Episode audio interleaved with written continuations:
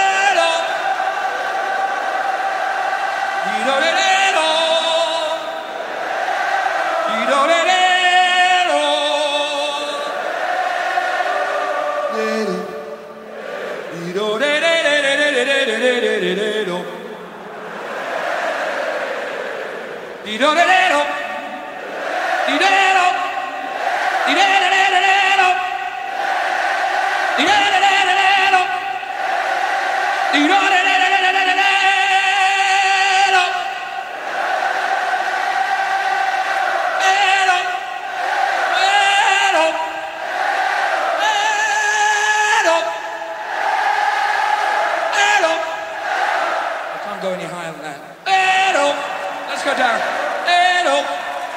Dee-do. Dee-do-dee-do-dee-do.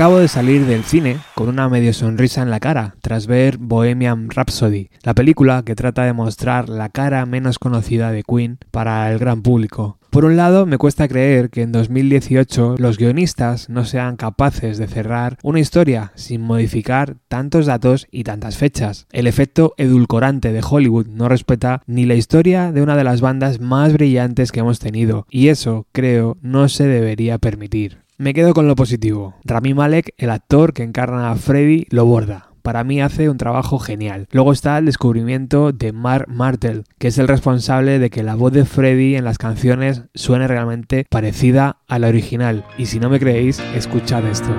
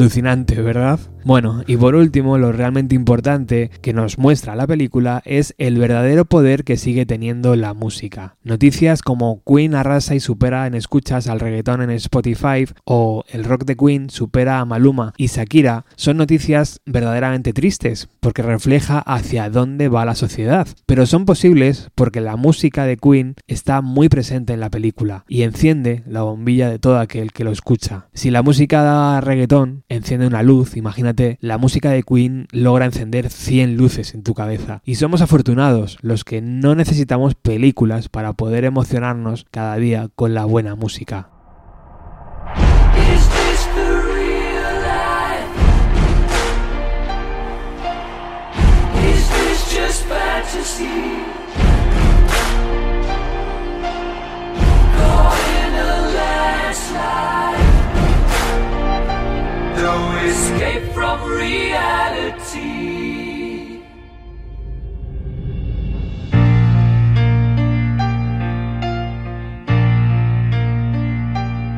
Gran concierto.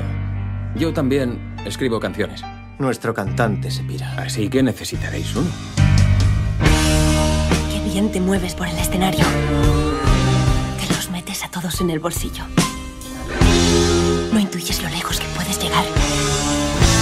Nadie nos va a escuchar en la radio. Tenemos que buscar algo nuevo.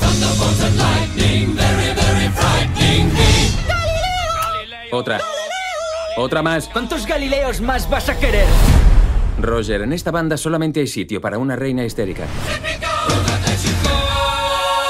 Oíd bien lo que os digo. Nadie escuchará a Queen. La suerte sonríe a los valientes. Freddy, háblanos de tu vida privada. No hay nada que contar. Yo hago música. Quiero darle al público una canción en la que pueda participar. ¿Cuál es la letra?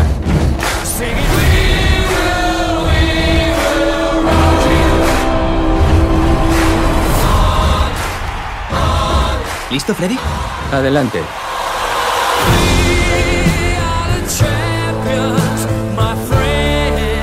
Tienes que calmarte, Freddy. Necesita tiempo. ¿Y si no me quedara tiempo?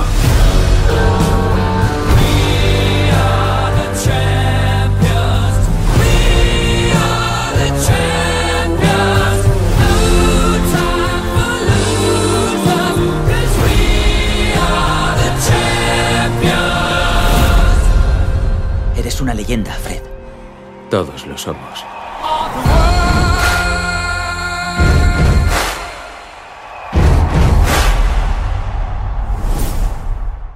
Aprovechando el tirón de la película, la editorial Blume me acaba de hacer llegar el libro Freddie Mercury, A Kind of Magic, escrito por Mark Blake, periodista que ha participado en revistas como Mojo o Rolling Stone y responsables de otros libros dedicados a The Who o a Pink Floyd. En este libro, de 225 páginas, podemos encontrar, ahora sí, la verdadera esencia de Queen y sobre todo de Freddie Mercury, gracias a las numerosas entrevistas que Mark realizó a la banda y al gran formato que Blume ha dado al libro, donde se destacan un sinfín de fotografías de la banda.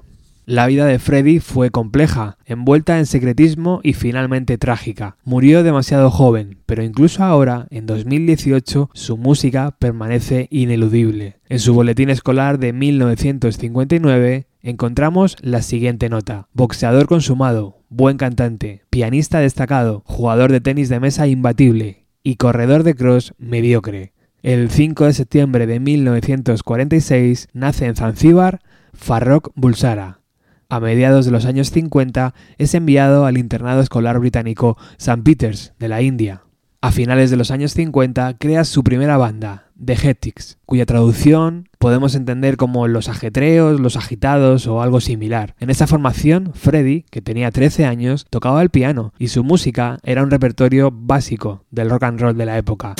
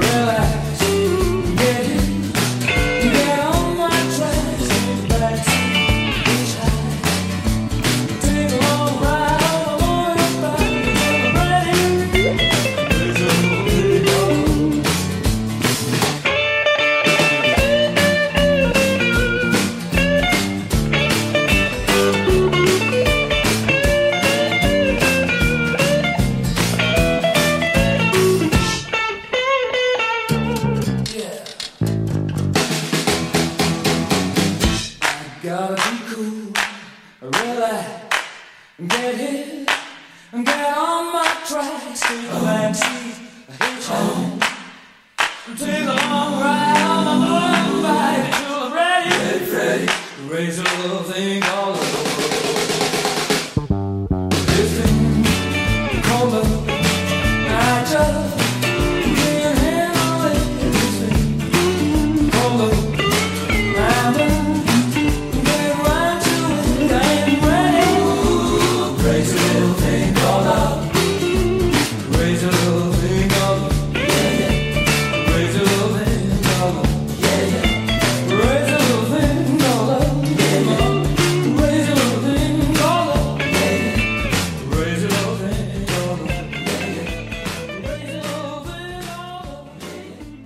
The Heptics tocaban en bailes escolares y en fiestas locales. A temprana edad, Freddy escuchaba óperas, obras dramáticas de Shakespeare, música árabe, india e incluso sintonías radiofónicas. Todo ello era analizado una y otra vez por el joven Mercury y años después acabaría saliendo en su propia música. Cuando sus padres decidieron mudarse en 1964 a Inglaterra, Freddy decide matricularse en la escuela de arte, aunque sus padres le incitaban a estudiar derecho. Se unió al coro, se quitó el tupé y se dejó el pelo a lo Beatle. Tenía una gran capacidad de escuchar una canción y reproducirla, con una única escucha, recuerda a uno de sus compañeros. No solo eso, además buscaba cómo mejorarla. En 1967 conoce a Brian May, a Roger Taylor y a Chris Smith, de la banda Smile. Poco después, en 1969, empieza a cantar en la banda Red Age. Allí estaría un año hasta que el grupo se disuelve. En enero de 1970, gracias a un anuncio en la revista Melody Maker, Freddy se une a la banda Sour Milk Sea como cantante. En marzo de ese mismo año, el grupo se separa. En abril del 70, cuando Tim Staffel deja Smile, Freddy se une al grupo. Deciden adoptar el nombre de Queen. Brian May lo recuerda así. De alguna manera tuvimos una corazonada, en un primer momento no nos pareció que fuera un buen músico, era salvaje y poco sofisticado. Solo vimos a alguien con mucha confianza y un carisma increíble, y eso nos gustó.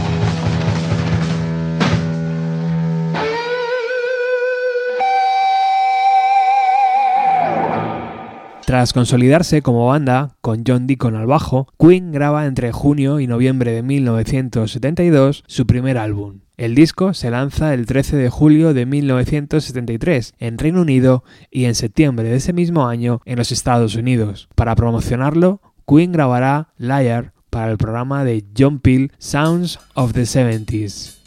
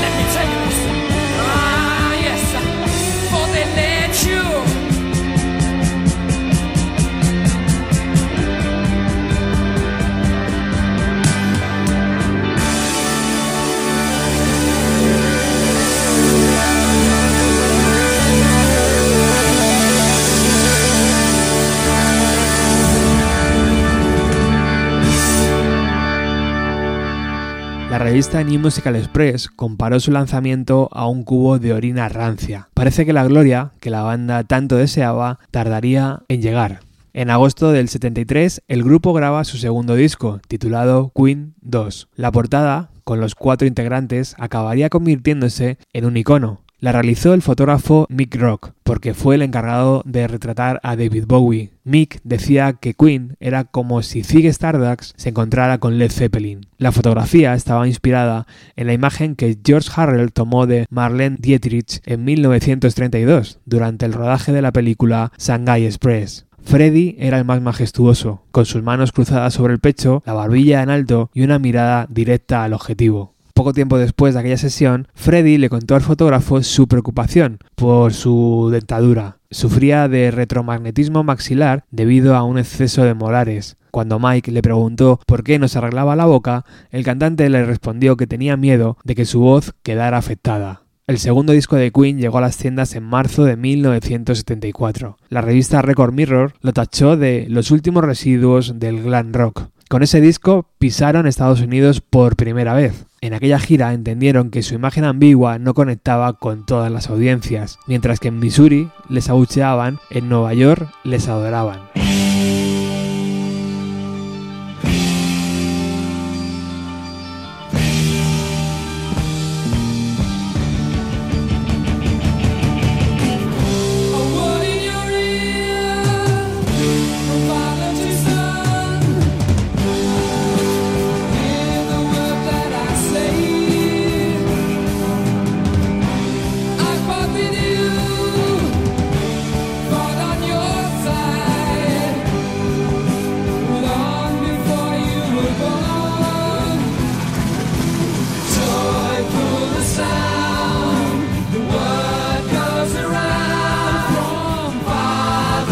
side.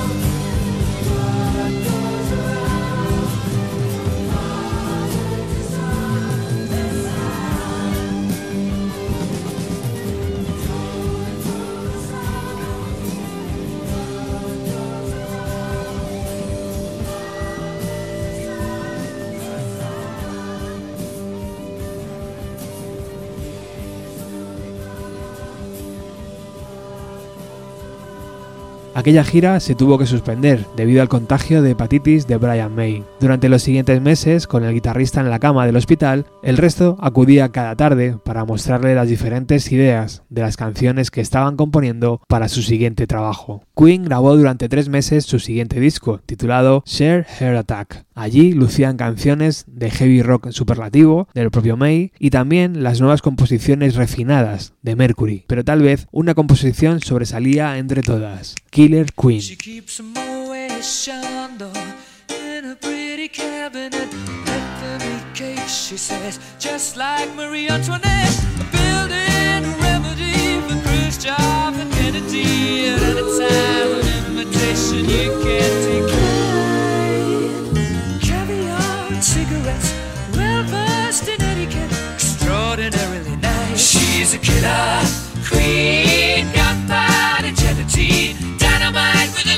guaranteed to blow your mind.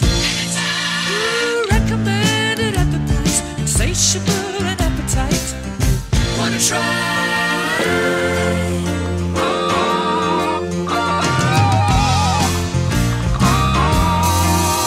To avoid complications, she never kept the same address. In conversation, she spoke just like a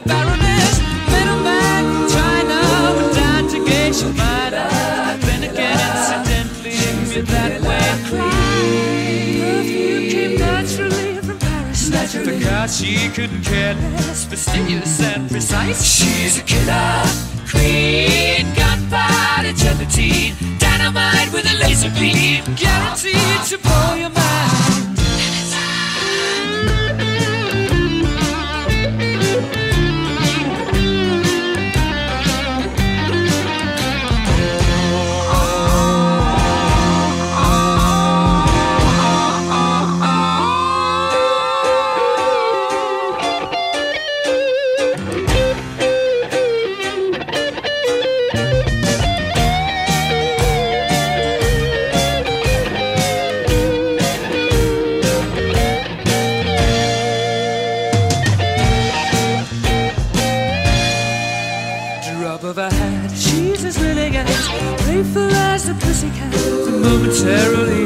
attraction temporarily out of That's absolutely right.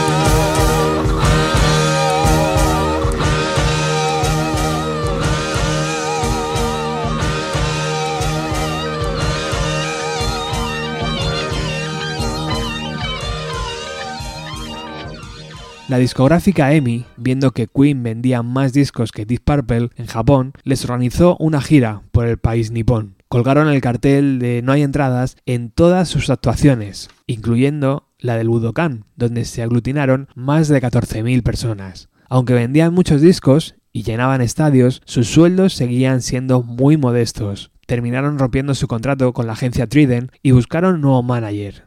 Se decidieron por el que tenía Elton John y comenzaron a pensar en su nuevo disco. La mayor parte de A Night at the Opera se grabó en una granja reconvertida cerca de la frontera galesa. Para ese disco, Freddie tenía una canción en mente, que terminaría convirtiéndose en el tercer single más vendido de Inglaterra, junto a Do They Know It's Christmas y Candle in the Wind, la canción que Elton John dedicó a la princesa Diana. Esta canción era el bebé de Freddie, recuerda Brian May. Primero hicieron una pista básica, dejando espacios que poco a poco irían rellenando. Durante una semana, 12 horas al día, grabaron infinidad de armonías, infinidad de mamamías, infinidad de galileos e infinidad de fígaros. Finalmente fueron tres semanas y cerca de 180 voces las que necesitaron para dar por finalizada la canción. La banda se pegó con Emi para lanzar Bohemian Rhapsody como single. La duración no supuso ningún problema, porque en aquellos años el rock progresivo estaba en auge y una canción de 5 o 6 minutos no era un problema para las radios de la época. Con Bohemian Rhapsody acabamos este primer especial. Habrá más, no os preocupéis, sobre el libro A Kind of Magic de Mark Blake, que en España podemos encontrar gracias a la editorial Blume. Recuerda que nos puedes encontrar en Musicalia, Era Magazine, Hip Hop FM, Ecos del Vinilo, Radio Grants de Lima y Crazy Minds. Un saludo especial a nuestros patrocinadores. Chao.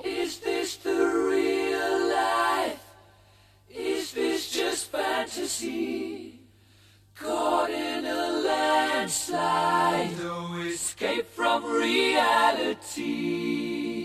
Open your eyes, look up to the skies and see.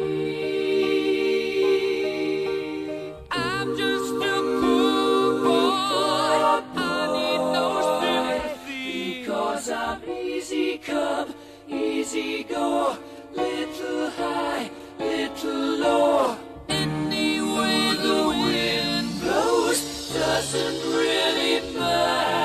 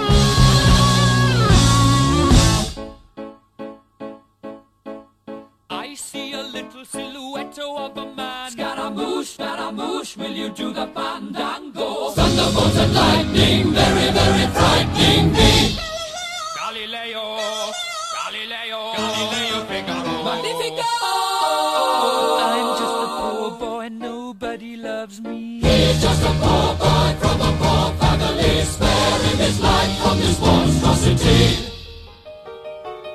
Easy come, easy go, will you let me go? Bismillah. No, we will not let you go. Let him go. Bismillah. We will not let you go. Let him go. Bismillah. We will not let you go. Let me go. Will not let you go. Let me go. Will not let you go.